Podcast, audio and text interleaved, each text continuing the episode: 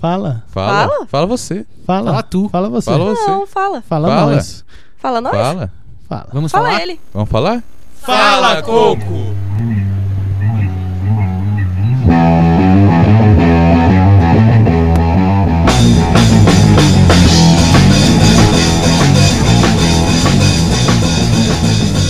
Olá, esse é o programa Fala Coco, o podcast aqui com os programadores e programadoras da Rala Coco, a rádio Laboratório de Comunicação Comunitária ou estúdio de produção de áudio aqui do programa Comunicação Comunitária da Universidade de Brasília, Faculdade de Comunicação. E agora vamos apresentar quem está aqui no estúdio. Eu sou Jairo Faria, professor aqui da Faculdade de Comunicação e que também ajuda a coordenar atividades do programa. Muito boa tarde a todos os presentes. Eu sou Fernando Miranda da Silva Alves, estudante de comunicação social, audiovisual, tentando desesperadamente me informar. O meu interesse nessa rádio são, as- são os audiodramas, as radionovelas e a edição de áudio. Oi, eu sou a Erika Meyer, sou estudante de publicidade, bolsista da extensão e tô aqui falar pra vocês um pouco sobre a agenda cultural de Brasília. E aí, meu povo? Fala aí, ouvinte. Eu sou o Eiler Barros aqui, eu sou estudante de administração, tô perdido aqui com essa galera aqui da Rala. E vamos aí, vamos aí tocar música aí pra vocês curtirem aí, vou ficar com a parte da música aí pra vocês. A gente hoje está experimentando formatos aqui nesse podcast que a gente está chamando de Fala Coco, né? Então a ideia é a gente fazer uma é, uma conversa informal, só que de alguma forma tem um planejamento, porque cada um, cada um, cada uma de nós que que está aqui trouxe algum material, né, para apresentar para vocês hoje. Em teoria. É, Em teoria. Teoria. mas então, Fernando, o que, que você trouxe aí pra gente hoje? É, pronto, eu fui o primeiro a falar, sou o primeiro Foi. debaixo do ônibus. Só, só um momento, porque a gente tem também preparado um BG, né, um background, Ah, essa verdade. música de fundo para cada um de nós. Eu escolhi aqui para apresentar como BG de fundo o Passo Largo, a banda Passo Largo, uma banda aqui de Brasília, com a música Úrsula. É, vamos, vamos só escutar um pouquinho deles e aí a gente. é, esse finalzinho deles e a gente passa pro Fernando, pro BG do Fernando.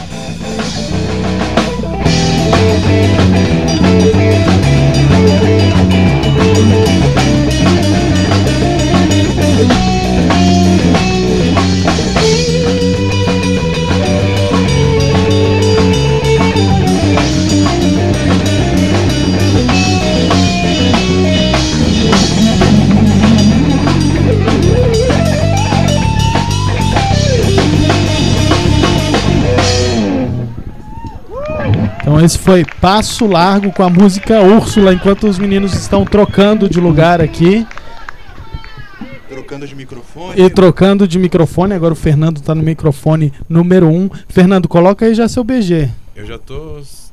Coloca seu BG. Tá, tá, aqui, olha só. Olha, que lindo. música animada pra seguir com o nosso programa.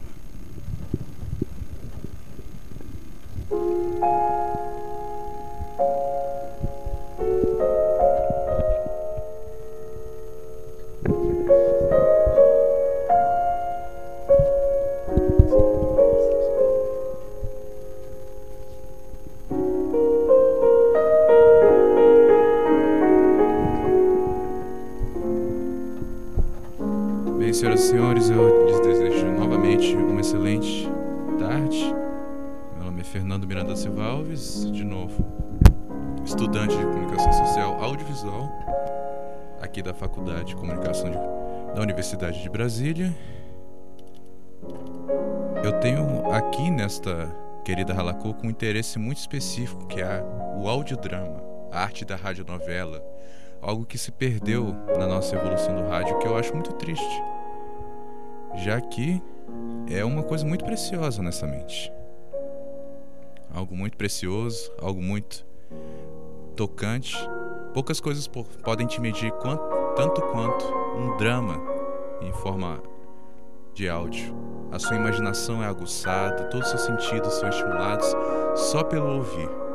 A nossa imaginação é muito mais ativa quando a gente está quando a gente não tem acesso às outras formas de estímulos, assim. Quando a gente não tem o que ver, quando a gente não tem o que tocar, a gente tem que imaginar muito. E cada programa, por mais que seja o mesmo programa, para todas as pessoas se torna algo muito pessoal. Aqui nós temos um programa que eu fiz há bastante, bastante tempo. Eu espero que vocês gostem. A deriva é a sensação de se usar um traje pesado, de ser uma criatura mirrada e franzina enclausurada numa roupa densa e grossa, faltando a força necessária para se mexer de forma significativa. Como estar preso dentro de um boneco de si mesmo, atrelado à sensibilidade, sem qualquer resposta. A impotência é avassaladora. O único controle é dos olhos entreabertos. Eles vagam pelo quarto procurando referências da realidade desvanecendo. Alguns números iluminados no rádio relógio, sutilmente embaçados pelos cílios à frente da íris, finos demais para serem percebidos como objetos individuais, mas juntos constituem obstáculo para a precisão de detalhes.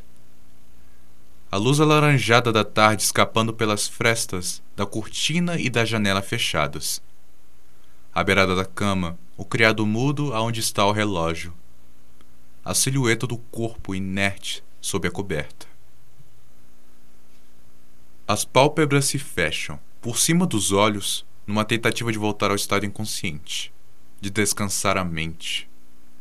Todavia, ao respirar, há a sensação de que falta espaço por dentro, como se algo estivesse comprimido, impedindo a passagem plena de ar não é o suficiente para sufocar, mas tira a paz. A insatisfação física traz à tona uma cólera quase infantil.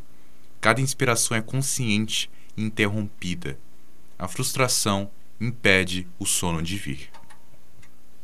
Surpreendentemente, os dedos se movem, buscando reconquistar os movimentos gradualmente. Neles, há força o bastante para se dobrar. As falanges vão para a direita e para a esquerda, procurando embalar as mãos, os braços, o tórax. Um esforço inútil. O corpo de bruços detém a mobilidade de um dos membros. O outro está com a sensação de inversão. Não há uma referência certa de tato para distinguir com clareza as costas da palma, e os dedos estão incapazes de se fecharem o cobertor se mostra pesado demais para a capacidade deles. Então, o rangido da porta se abrindo surpreende os ouvidos. A ausência do facho de luz que viria do corredor é estranha, mas a voz que sucede o alarde da dobradiça mal lubrificada é familiar. As palavras ditas estão abafadas, no entanto, o tom peculiar da mãe é imediatamente reconhecível. O som dos passos macios sob o piso de madeira, um som agradável para os ouvidos, quase como o açúcar é para a língua, se aproxima da beirada da cama, pelo lado em que os olhos não estão, e o pescoço é incapaz de se virar. As notas altas da voz cantada vêm como uma pequena nuvem que cobre com agradável calor a audição. Uma suave onda atravessa por cima da coberta seus dedos chegando até os fios de cabelo. O rápido contato numa pequena área da bochecha, de seus lábios, os murmúrios incoerentes que deveriam ser com certeza palavras, não as formando, todavia. Agora haveria despertar, certamente. A interferência externa tinha de bastar. Ainda assim não existia resposta a pressão da mão dela sobre os braços, intermediada pelo cobertor. A massa de ar morna que chega às orelhas, carregando os gentis ruídos que tinham de ser palavras. Havia de ser suficiente, mas o corpo não reagia. Aquela massa mole presa nos ossos não retesava nem relaxava. Permanecia estática, inútil. A mente, enfurecida, grita e clama pela consciência. As pálpebras se abrem por cima dos olhos, revelando à sua frente os números embaçados do rádio relógio por cima do criado mudo. Feixes de luz alaranjada atravessam as frestas da janela. Havia sido tudo um delírio. Naquele momento, pelo menos, era certa a consciência. O tórax é, então, ordenado a se virar, a fim de iniciar o processo de expulsão da letargia do resto do corpo. Não há reação. Qualquer força interna exercida era como uma mirrada criatura, tentando mexer-se num pesado traje colado à sua pele. Um falso despertar. O desespero toma conta da mente. As pálpebras se apertam de raiva por cima dos olhos e um grito brota no fundo da garganta, furioso, contudo fraco. Quase inaudível dentro de sua própria cavidade. Não haviam forças o bastante nem para se frustrar. O que restava se fazer era ter a paciência pela consciência. E a esperança que sobrava era de que o despertar traria o esquecimento. Profundo, né? Profundo. Eita, Foi você que escreveu? fui eu que escrevi. Conte mais sobre o processo. Não, a ideia surgiu de. é, você sabe aquela experiência de paralisia do sono? Nossa, é horrível. Nunca passei por isso. Então, eu, eu descobri alguns métodos de se passar por isso. Ué? Assim, pra. É porque um dos. Pra acordar? Sem estar dormindo? Peraí, defina, defina paralisia do sono. Vamos lá, explica Então, pra quem paralisia não... do sono é uma forma de sono em que você está parcialmente desperto. Em que você tem consciência, mas ainda está preso, mas o seu corpo ainda está em um estado de descanso. Acontece de algumas formas. Quando você dorme de barriga para cima, o seu pulmão está achatado de uma certa maneira, dependendo da posição, de forma que há uma certa, como eu descrevi, uma certa falta de oxigênio. Então seu corpo desperta, mas nem tanto. Uhum. Outra forma é quando você está bem desperto, bem acordado, só que aí você vai dormir. E aí o seu, sua mente preserva o estado de desperto, mas o seu corpo descansa. A sensação que dá é que justamente você não tem. Você é incapaz de se mexer dentro do seu, corpo, do seu próprio corpo, assim. Nossa, uma vez eu passei por isso, tava viajando de carro. Ai, gente, eu ficava pensando, será que alguém vai me acordar? Será que. Por favor, nossa, é muito ruim. É realmente essa sensação de ficar preso dentro do próprio corpo. É horrível. Hum. Agora também tem. Isso está relacionado ao que alguns chamam de desdobramento, né? Outros chamam de projeciologia, talvez. Não, sim, eu, eu. um- Uma das coisas que me interessei a pesquisar é que paralisia do sono é uma das formas de você ter o que a gente chama de sonho desperto. Que é quando você entra nesse mundo dos sonhos, assim, e você tem controle sobre o que você faz. Ou seja, você se quando você se acorda, você se lembra, é uma das consequências. E quando você está dormindo, você é capaz de. Você, tá, você tem consciência de que está sonhando, você tem consciência da narrativa ao seu redor. Assim, existem estudos e estudos sobre isso e é bem interessante, assim. E complexo. Exatamente. É claro, o lado ruim é que às vezes você não consegue se projetar e você fica preso. E aí você você tem que torcer pra acordar, né? Muito bem. Agora a gente vai. Tivemos aqui a apresentação do Fernando, né? Uhul! Obrigado. Primeira experiência, nosso podcast. Legal. E assim, eu já vi que o arquivo aqui estava nomeado como narração. Então quer dizer que você pretende colocar alguns efeitos sonoros aí para deixar um pouco mais complexo esse, esse áudio, um pouco mais Isso, isso. subjetivo. Eu queria dar um, um ar bem onírico a esse a esse a esse áudio mesmo assim. Eu queria passar justamente um dos objetivos é passar além da, da narração passar assim, digamos assim, a sensação sonora de se estar debaixo de um cobertor, de não conseguir se mexer, arranjar alguma trilha sonora que fosse bem assim onírica e transcendente. É, a trilha sonora combinou muito bem. Eu consegui me consegui mergulhar dentro da história. Claire fácil. né, do Claude Debussy é é uma das Claire Delon de Claude de Claude Debussy é uma das coisas mais bonitas assim que já foram compostas honestamente. Então vamos ouvir o finalzinho aqui de Claire de Lune.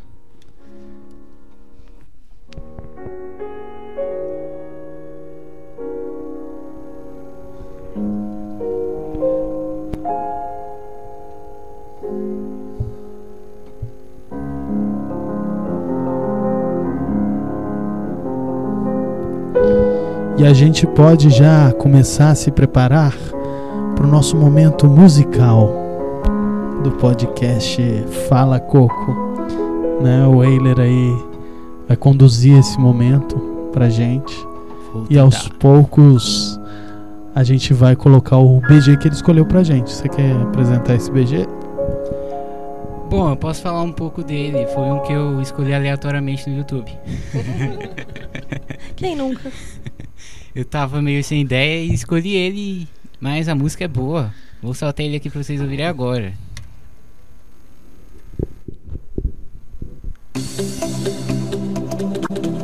Ó, a parte mais agitada do programa agora. Animado, hein? E aí, você gosta de música animada? Ah, não sei um pouco. Brincadeira, muito.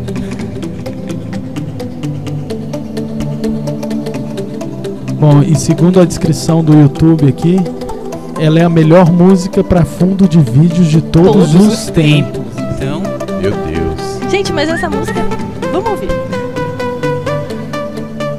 parece toque do Motorola, hein? Mas você trouxe outras seleções musicais pra gente aí Sim, também, né? que não tem nada a ver com essa música. Eu trouxe em relação a rock, eu vim trazer aqui pra vocês darem uma curtida aí um pouco nas músicas que rolam, rolaram em Brasília, bandas que fizeram sucesso aqui e que não são tão conhecidas é, nacionalmente e que muitas delas são conhecidas internacionalmente. Por incrível que pareça, elas não são reconhecidas no Brasil e são conhecidas no exterior. Olha que coisa. Ah, é? Tipo qual? Vai. Fala tipo, o- a primeira aqui que eu vou colocar pra vocês é o Autoramas. Que ela é uma banda que foi fundada pelo Gabriel Tomás, que nasceu em Brasília. E teve diversos é, outros integrantes durante a, na, durante a caminhada da banda. Dentre eles o, o baterista que foi do Planet Ramp, que foi o Bacalhau. Ele já foi ele que ajudou a fundar a banda, junto com a Simone do Vale, que ela era meio que a assessora do, do Planet Ramp na época. Daí o Gabriel chamou ele, ó, vamos criar uma bandinha aqui. Brasília tá parada e tudo mais. Anos 90, início dos 2000. Pô, vamos. A galera juntou, criou a banda e surgiu o Autoramas, que atualmente, é, dentro dos fundadores, só tá o Gabriel Tomás, que até hoje ele é conhecido também por compor músicas, já compôs músicas pro Raimundos. É, I Sui, I Say, eu não sei se a galera já ouviu essa música aí. Sim, essa aí mesmo. Essa é dele aí que compôs. Então vamos tirar Raimundos. esse BG que não tem muito a ver. Né? Ah, vamos. e também só adicionando, tem a Erika Martins, que é a atual esposa dele, que também é baixista Que e ela canta. foi do Penélope também, não sei se vocês já ouviram. Lá dos Uhum, 90. é. E Namorinho de Portão. época Da minha também. Já ouviu. Ellen? Eu já. Eu sou Ah, xará. Aham. É. Sim, eu conheci a banda, os amores, não sou. Sim, eles são muito bons. Vai lá, então. Então, é, vou tocar uma música aqui deles é, pra vocês. É, fim de semestre, né, gente? Paciência. É o nome da música. Lá vai.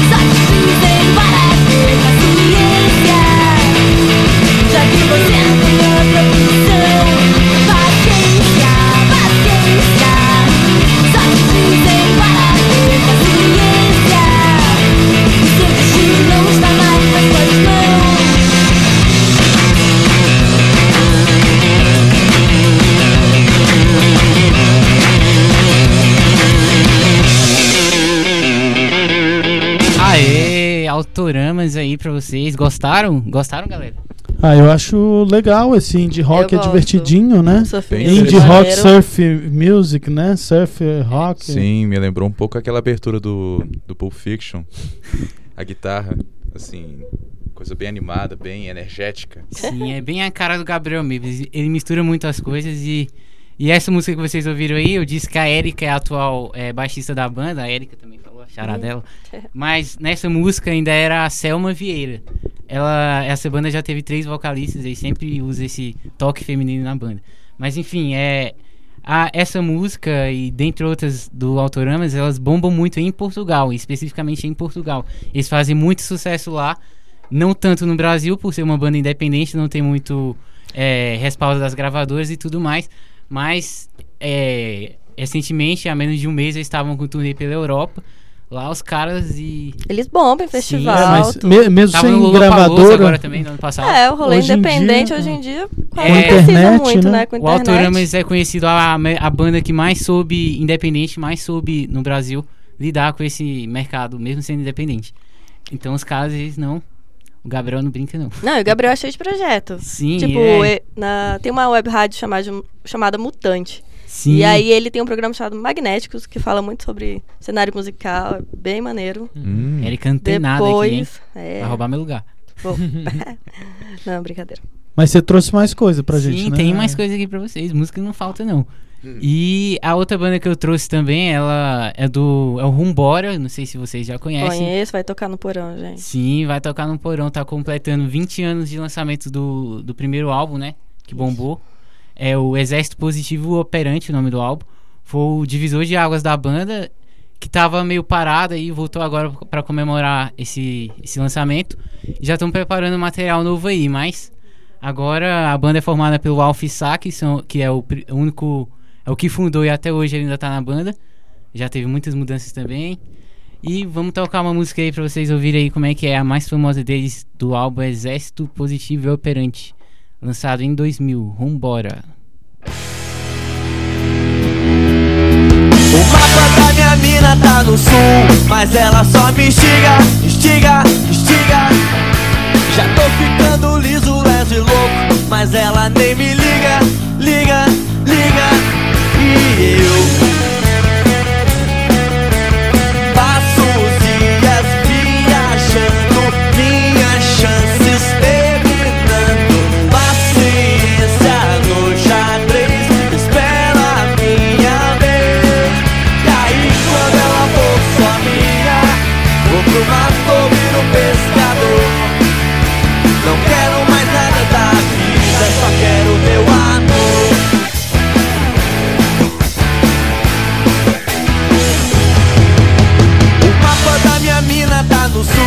mas ela só me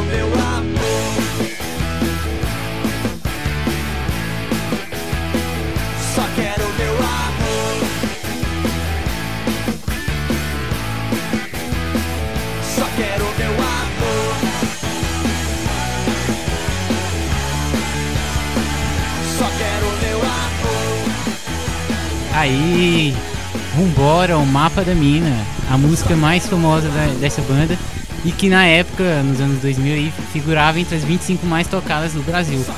Lembrou MTV, hein? Não lembrou? Nossa, disse que a MTV quanto tempo. Uau.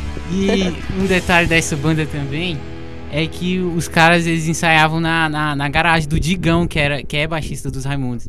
Então é, é tipo, é meio que tá, tá presente assim entre a. é, figura muito entre a- as bandas mais conhecidas de Brasília. E é, também. Agora é. Já acabou minha vez aqui, né? Vou passar a bola pra Érica. É, e, e a- Érica, e a Érica- gente aí O, agora o BG dela pesado é um aqui. pouco mais pesado do que Prepare isso que a gente tá ouvidos. escutando, né? Cuidado com o envenenamento do sangue, porque Olha esse as metal janelas. pesado. Não é Sim. nada, gente. Que lá. isso? Pesadíssimo.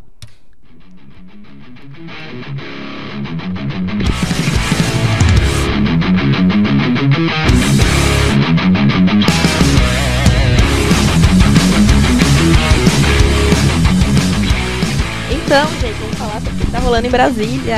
Yay! Ei, Não, na verdade na UNB, né? Vamos começar aqui pela UNB. Brasília tem um monte de evento aí rolando. Mas então, todo mês tem um projeto Cinemateca, que é de graça.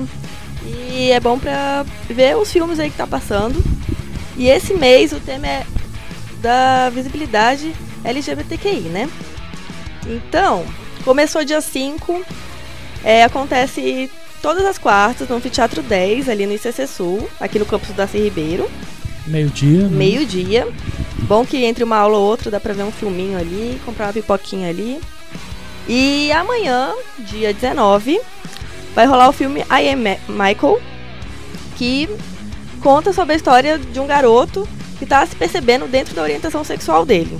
E todas essas influências que vai sofrer ele por fora, né? Então, e e dia 26 rola uma roda de conversa com psicólogos e diretores de filmes. Bem importante, bem legal. E, cara, é um assunto que tá aí em voga, né? Então, acho importante a gente dar É, aquela assim, importância necessária. importante dizer que essas mostras de filme também é, trabalham muito com a questão da saúde mental, né? Ah, isso, é, verdade.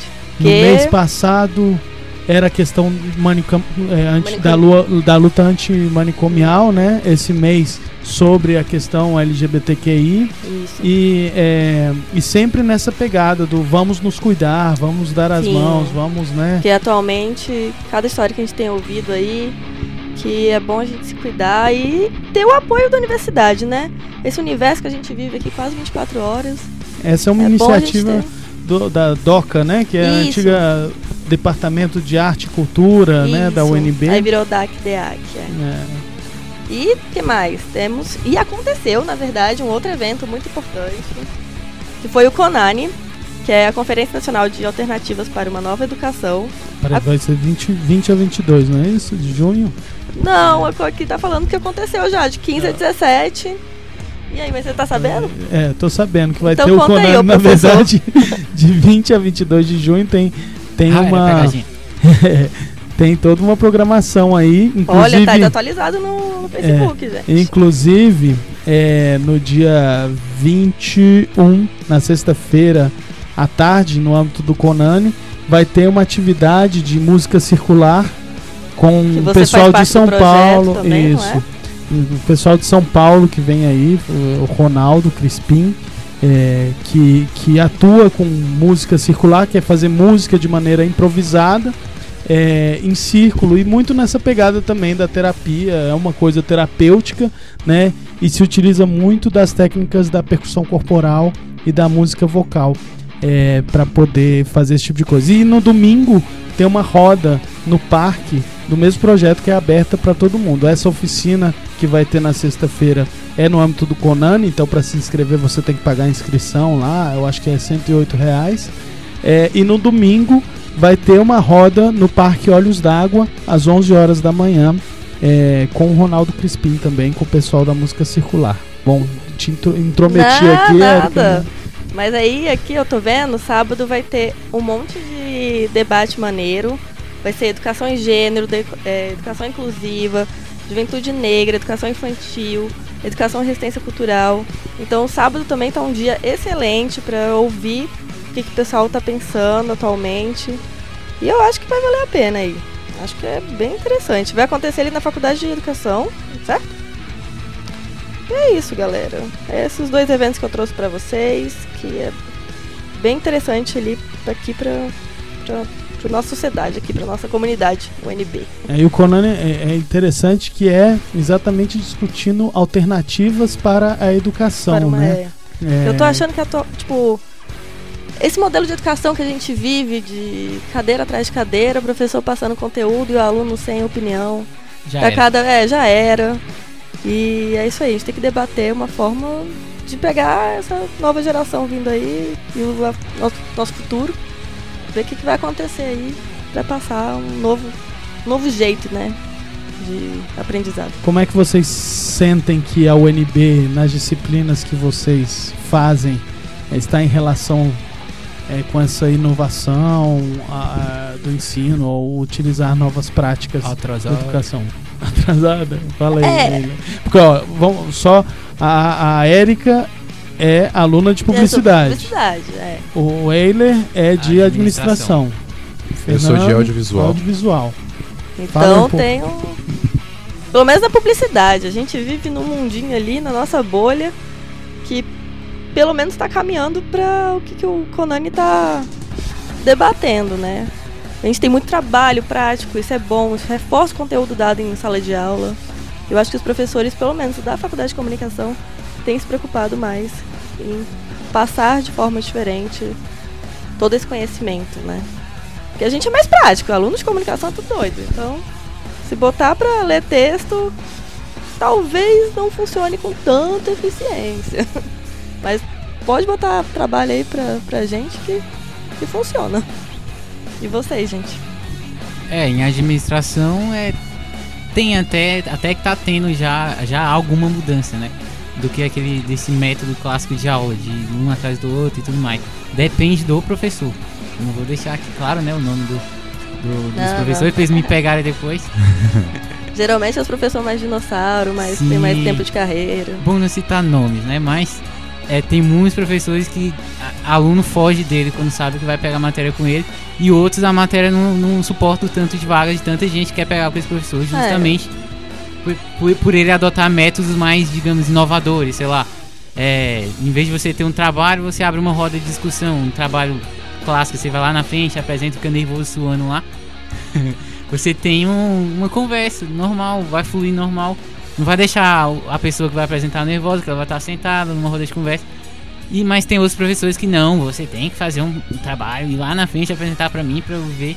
No outro dia você esquecer, mas eu quero que você apresente. Mas enfim, é, no geral já tá mudando bastante a- em relação a isso lá. Há muitos professores já adotam métodos mais inovadores, mas tem outros que não largam você não. E aí, Fernando? Bom. Então, o problema que você tem em administração, a gente também tem um pouquinho aqui em audiovisual.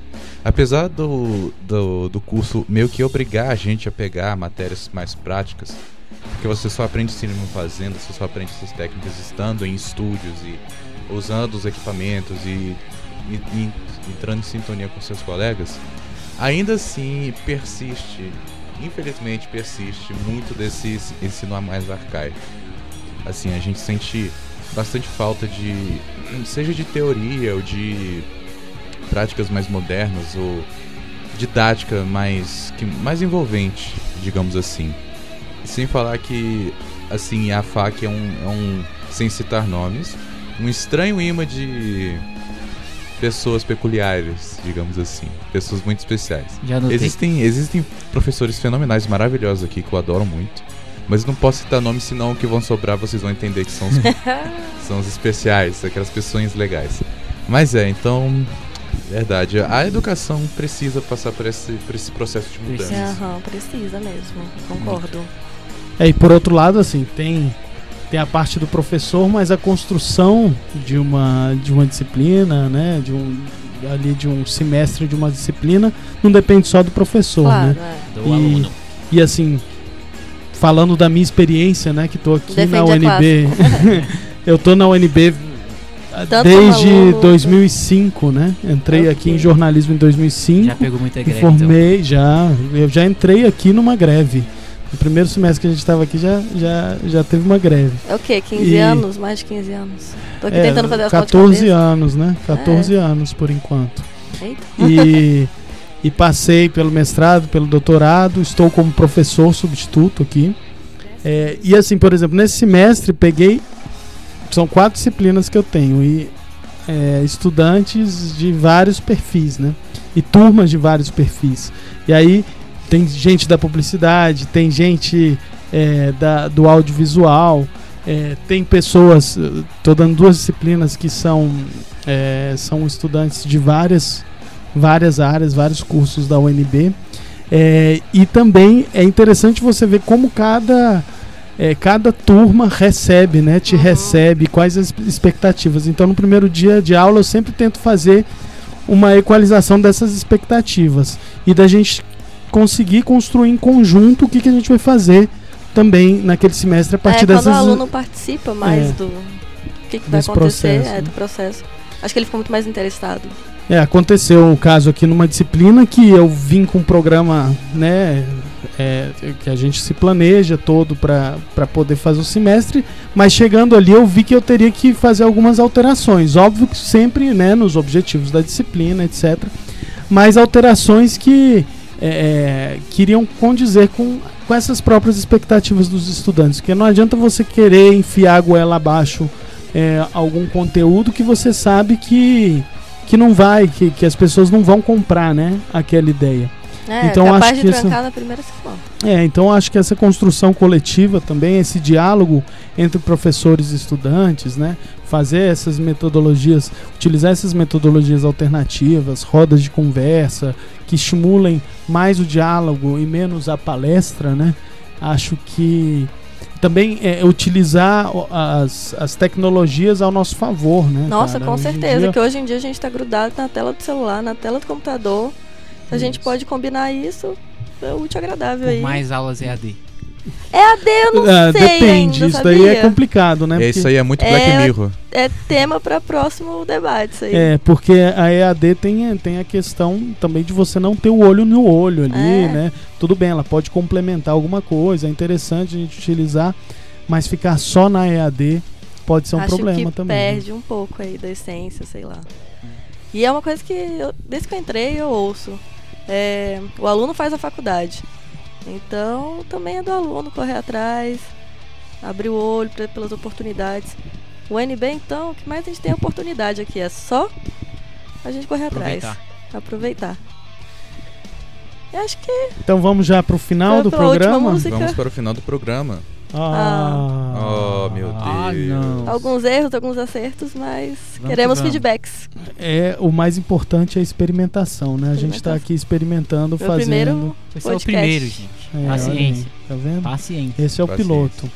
É, então vai lá, a gente decidiu terminar com Eiler, que vai mostrar também uma outra música, uma outra banda aqui do DF, não tão escondida, né? Sim, um pouco essa mais não é famosa. escondida, não. Essa, é Essa bem aí famosa. toca todo ano aí. Polêmicas. Você quer tocar antes e falar depois ou já quer Não, falar e a gente aí termina com termina ela, logo. né? Ótimo. É, antes eu só queria dizer que o programa é, a gente tentou fazer, dar o melhor pra vocês aí que estão ouvindo. Foi o nosso primeiro. E devido, como a Erika falou, erros e acertos, a gente vai acertando. Vamos tentando acertar aí sempre. Espero que vocês tenham gostado. E se eu falo o nome de todos, né? E aí, o que vocês têm pra falar aí no nosso primeiro programa? Tô suando. Tô com Ah, eu calor. também, tá quente. Semestre acabando. O Nem microfone intimida. Fazia muito tempo que eu não fazia, que eu não realizava um programa aqui na Rala Coco. Estou feliz com essa Yay! volta e com essa disposição de Rala Coco. vocês. Vamos lá. Que bom. Estamos pra E aí, qualquer fala a negócio. música. bom, tá, vou acabar logo aqui que o tempo já tá dando. Vou tocar uma música aqui dos Raimundos, que ela também tem participação da Erika Martins, que já foi do, auto, é do Autoramas e já foi do Penélope. E a mais pedida, espero que vocês gostem. Até mais, até breve e tchau. Tchau. Tchau, tchau. Tchau.